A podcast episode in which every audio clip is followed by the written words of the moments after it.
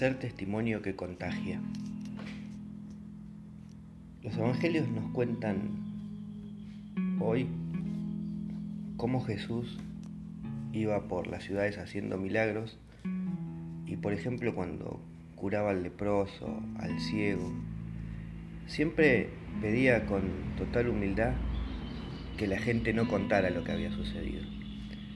Obviamente la gente llena de alegría, por su sanación, enseguida iba y lo contaba.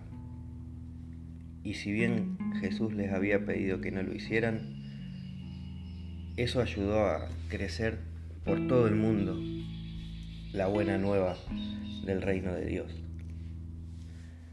Hoy pensemos que tal vez nuestra iglesia no está en su mejor momento, pero siempre ha pasado tiempos difíciles. Así como vos en tu vida pasás tiempos difíciles en los que tal vez crees que todo está en tu contra y lo podés superar. Sin duda, Jesucristo te ha acompañado en tu vida y te ha ayudado a superar enfermedades, malos momentos, crisis.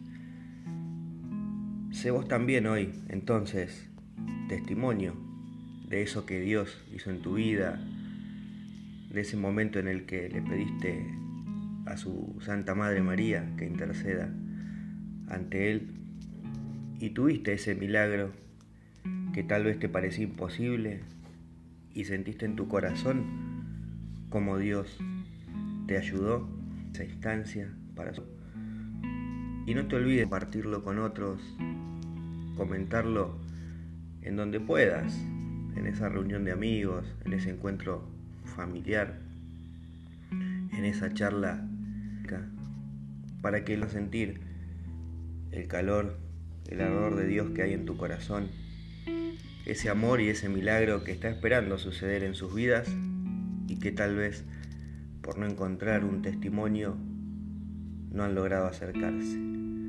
Sé vos también hoy parte de divulgar lo que nos, nos lo que el Rey Dios nos trae a la vida, que hoy firmemente y más que nunca vamos a decir, yo creo.